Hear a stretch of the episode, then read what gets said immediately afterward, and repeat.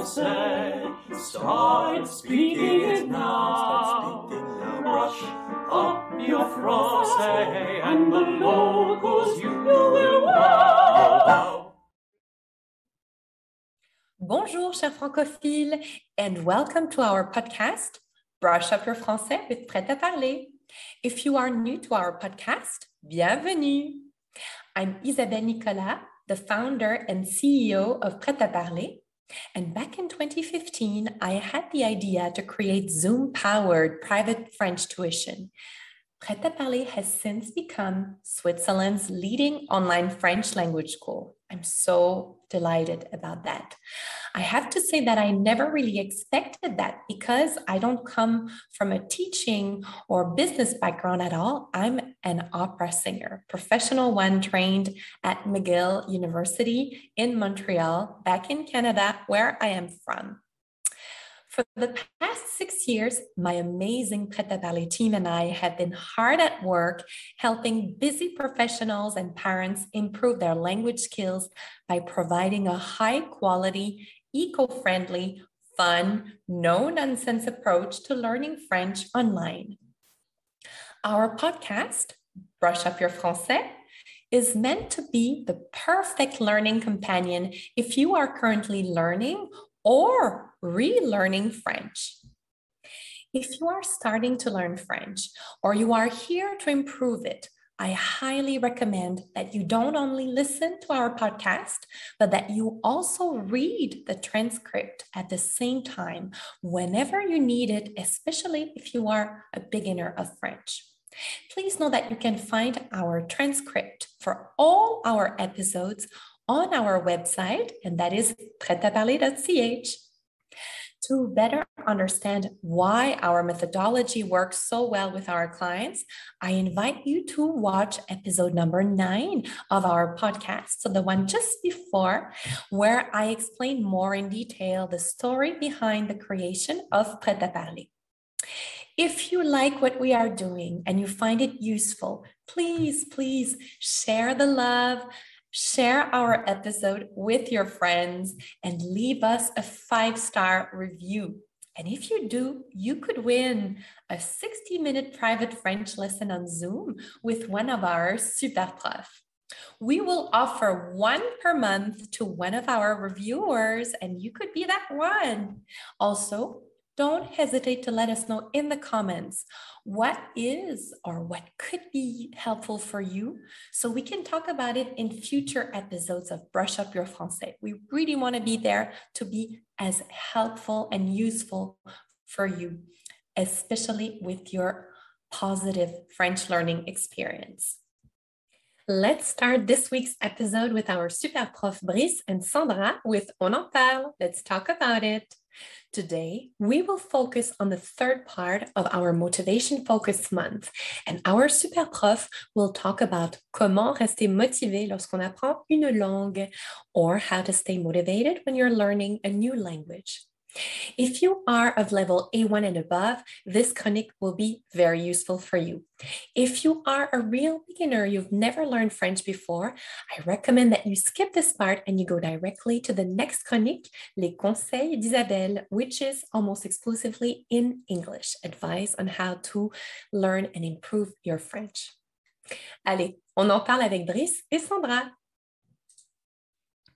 Bonjour à tous. Pardon, bonjour Sandra. Bonjour Brice.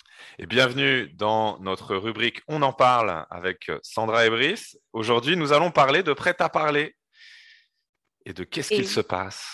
Et oui, et il se passe plein de choses, hein, plein de choses pour la rentrée notamment. Donc, euh, Brice, qu'est-ce qu'on fait sur prêt à parler? Mais D'abord, on est, on est, tous très heureux de, de, reprendre une nouvelle année avec tous les professeurs et, euh, et de vous accueillir à nouveau euh, pour nos, cours.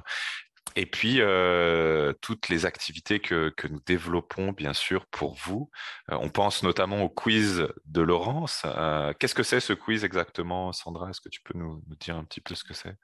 Bien sûr, donc oui, c'est un quiz que vous rejoignez avec votre smartphone. Hein, et que Laurence a préparé par avance. Et euh, vous êtes tous en compétition pour avoir euh, le plus de points possible. Il faut simplement répondre, c'est une sorte de QCM, hein. trouver la bonne réponse euh, quand Laurence l'a dit. Et c'est sur Kahoot, hein, il me semble. Exactement, sur Kahoot et sur Facebook Live, bien sûr, que vous pouvez retrouver Laurence tous les jeudis. nous avons les quiz, nous avons aussi les rébus euh, de Marion qui sont le lundi. Euh, le podcast, bien sûr, euh, avec toi, Sandra. Mhm. Quel est l'intérêt de ce podcast? Alors l'intérêt, c'est d'écouter du français parlé, hein, d'écouter du français comme il serait réellement utilisé dans la vie de tous les jours entre toi et moi, Brice. Exact, d'accord. Des petites discussions entre francophones. Euh, nous avons Isabelle aussi qui participe et qui nous donne des petites astuces de prononciation ou qui vous fait découvrir aussi de la musique, euh, le français en musique. Et puis il y a Catherine aussi, euh, qui a une rubrique aussi très intéressante. est-ce que tu, est-ce que tu, tu, tu as des, des, je sais pas, des, moments particuliers que tu aimes, toi, quand tu accueilles de nouveaux étudiants? Mmh, Oui, moi j'aime beaucoup euh, leur demander ce qu'ils font dans la vie et leurs hobbies. On échange beaucoup sur ce qu'on aime, on échange beaucoup sur nos loisirs en vérité. Hein. Et toi? Oui, c'est le moment où on, découvre euh, un nouveau professeur, euh, un, nouvel étudiant ou une nouvelle étudiante, euh, et, oui, apprendre à se connaître. Euh, les étudiants de prêt-à-parler sont tous très intéressants avec des, euh, des vies très différentes. Donc, c'est toujours un plaisir de découvrir un nouveau profil, une nouvelle personne. C'est vrai. Pour moi, c'est toujours, pardon, pour moi, c'est toujours vraiment intéressant de rencontrer aussi d'autres personnes qui aiment la musique, le piano, et la guitare, tout ça. Il y a beaucoup de, de musiciens sur prêt à parler. Exact, exact. Et bien sûr, de, vous aider, de les aider à développer, à améliorer leur français, bien sûr.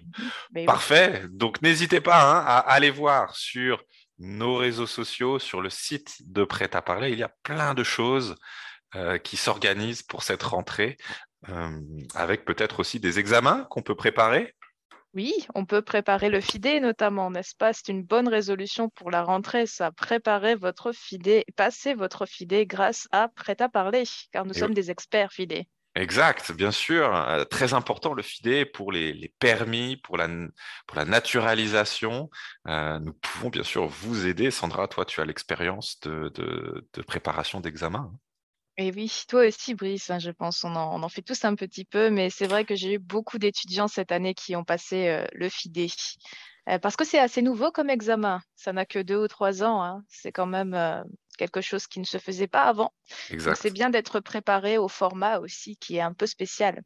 Absolument, hein, ouais. c'est nécessaire un petit peu d'anticiper et de préparer, comme tu as dit, l'examen ici.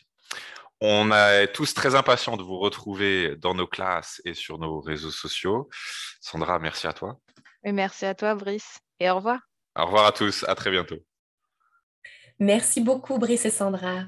Now, let's move on to our next chronique, Les Conseils d'Isabelle, where I share my little tips and advice on how to learn a new language as quickly, efficiently, and enjoyably as possible.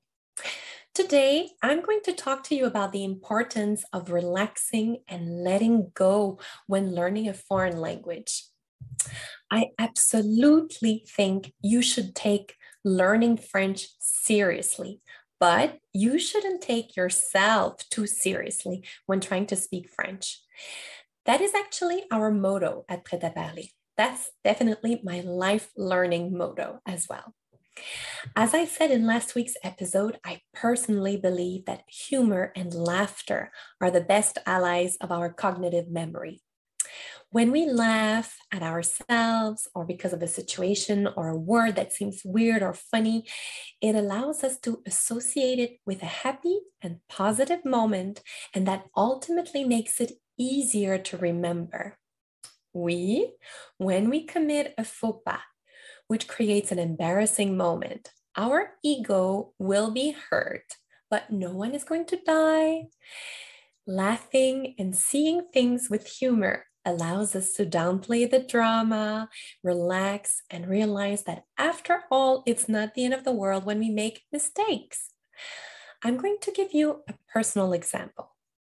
When I was living in Munich, Germany, and I was preparing for classical vocal auditions in German opera houses, I was always extremely nervous and I would put a lot of pressure on myself to be perfect.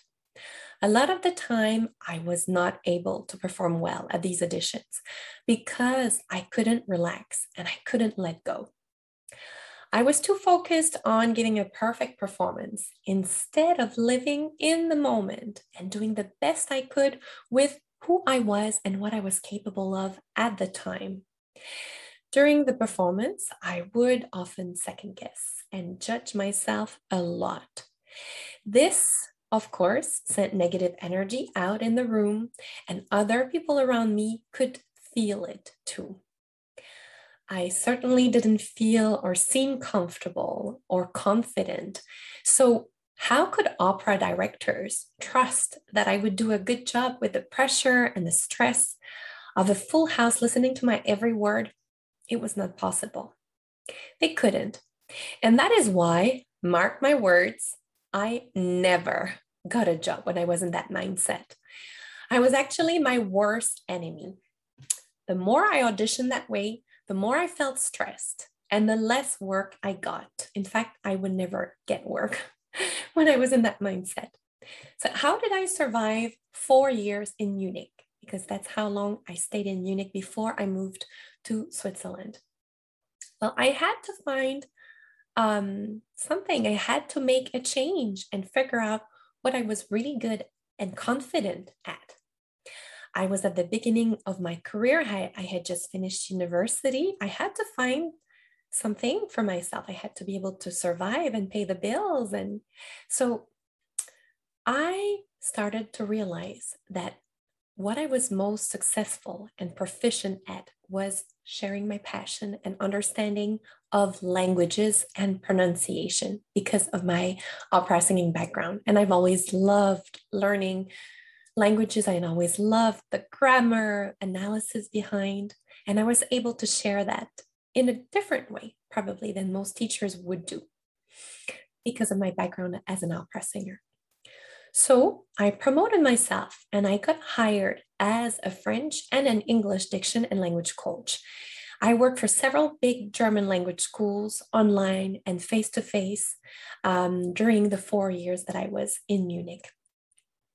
So I did that. And while I was developing my career as a language trainer, funnily enough, that's when the opera job offers started to appear. And they appeared through acquaintances and people I met randomly, really by chance. Let's say at a voice competition, on the train, at an audition for an agent. So it was not the agent who got me the job, it was the people I had met there who had a gig and told me about it. That's how I got job offers. Why? And I've been thinking about that a lot why was I getting traction all of a sudden when, in the normal, regular way of doing things, i.e., going to an opera house, sending your CV, and then getting an audition or going through an agency, why was I getting jobs all of a sudden without going the conventional way? I think that having the teaching side in my life made me feel happy and confident in my body, in my mind, and in my skills. I also felt good and I felt safe enough with the people I was meeting at that time. Uh, I felt safe enough to let go and to dare to be vulnerable when I sang. It meant that I was just trying to live and be in the present moment when I was performing. And I was not doing that before because I was kind of detached from myself, judging myself. Um, so when it was working, it was because I was trusting that everything I had learned and experienced at university and in my life until then would be remembered by my body and would shine through my voice. And it really did. I was starting to show my true inner voice and to understand who I could be at my best in front of an audience. That gave me the confidence and the power that I needed I felt empowered and strong. And that is when I started being who I really was supposed to be as a singer. And that mindset absolutely translates into language learning and any job interview situation you might have. If we put too much pressure and start second guessing ourselves, then it's almost certain it won't go well. It just won't work. We won't be relaxed enough for the magic to happen. And believe me, when it's there, this magic, this moment where it clicks, you'll be surprised at how much easier it is for you to speak French. That and a glass of wine or beer in a pub with cute local guys always helps, that's for sure. So, the key to success and progress when wanting to improve your French speaking skills is not to worry too much and not to be afraid to try, to make mistakes, to let go, and to dare to join the conversation. That's the most important thing for you to improve your French. Join the conversation, try it out. Just go with it and try put yourself out there. Of course, be serious about learning French, but don't take yourself too seriously. And that is Parler's learning philosophy, as I told you about. Our super profs are here to put you at ease and to make you feel confident from the very first lesson.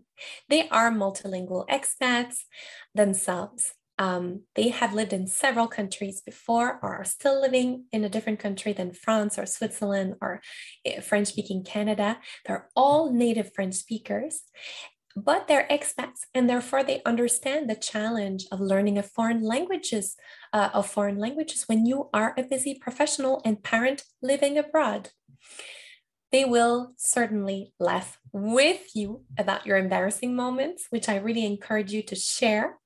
Um, and they will also give you some advice, like a friend would, like a guide or coach would, so that you can hopefully do better next time you get in a similar situation.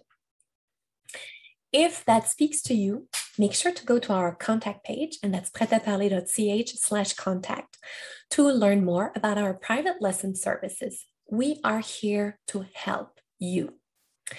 I sincerely hope my advice spoke to you. Next week, stay tuned because I'll talk about how active listening can help you learn French much faster. Et maintenant, our next chronique will be le verbe craquant with our super prof Catherine. Chères auditrices, chers auditeurs, le verbe craquant de ce mois-ci est un verbe à rallonge. Oui, avec ses six syllabes, il ressemble à un insecte bizarre quand on a réussi à l'écrire et qu'on l'observe sur le papier. Rassurez-vous, il s'agira plutôt pour vous d'un amusant défi de prononciation, car on le pratique très peu à l'écrit. Vous êtes prêts? Allons-y. Emberlificoter. Emberlificoter. Oui, bravo. Que signifie ce drôle de verbe? Vous connaissez peut-être embrouiller? Eh bien, c'est un synonyme un peu plus familier, voire même plus dialectal, puisqu'il vient de emberlucoquer. Il y a aussi embobiner, c'est aussi un synonyme, et là le sens vous paraît plus clairement. Imaginez une personne dont les belles paroles auraient la forme d'une bobine de fil prête à ligoter et séduire ses interlocuteurs un peu naïfs ou à leur faire croire à des choses insensées. Celui-là, il veut m'emberlificoter, mais je ne suis pas dupe. Vous avez sûrement vécu cette situation une fois dans votre vie si vous avez voyagé dans un lieu très très touristique. On a essayé de vous emberlificoter pour vous faire acheter un sac, une ceinture, un tapis ou un, un faux vase antique. Vous avez résisté, vous vous êtes fait avoir Eh oui, c'est la vie. Mais on peut également s'emberlificoter tout seul. Comment? Vous vous prenez le pied dans un tapis, vous avez décidé de faire de la corde à sauter et vous vous emmêlez les pinceaux. Vous voulez étonner lors du cours de français votre super prof préféré en lui récitant d'un trait le fameux virlang les chaussettes de l'archiduchesse sont-elles sèches? Archi sèches. Et vous vous embrouillez avec les che, les S. Pas de souci. Cela arrive à tout le monde de faire fourcher sa langue, de bégayer, d'inverser des syllabes et du coup de pédaler dans la choucroute. Cette expression concernait à l'origine les cyclistes qui n'arrivaient plus à avancer malgré leurs vaillants efforts. Alors, ne vous emberlificotez pas trop le cerveau et profitez de ce mois de septembre pour mettre de l'ordre dans vos idées et vous laissez encore bercer par de douces journées. Laissez vos écharpes au placard, il sera encore temps de s'emberlificoter avec le premier froid venu. Merci beaucoup. So we are now at the end of this week's episode. I really hope you enjoyed it and you learned many new things with our super prof. Brice, Sandra, Catherine, and myself, we will be back next week with a new episode of Brush Up Your Français with Prêt à Parler. In the meantime, make sure to visit our website and subscribe to our freebies, such as our French Survival Guide. Merci beaucoup et à la semaine prochaine. Au revoir. Are you currently learning or relearning French? Prêt à Parler's signature e-course, French for Everyday Life, will be the perfect solution for you if you like to learn independently. Designed by Prêt à Parler Superprof for beginner and intermediate learners, French for Everyday Life is divided into 10 progressive modules based on what you really need to know to be able to speak French as quickly as possible. It offers 200 plus hours of French lessons specifically designed for English speaking expats clear explanations in both French and English, modern, relevant, and interactive exercises that put what you learn into practice, beautiful design, and user friendly navigation. French for Everyday Life will be your perfect learning companion if you are not ready yet to invest in private lessons.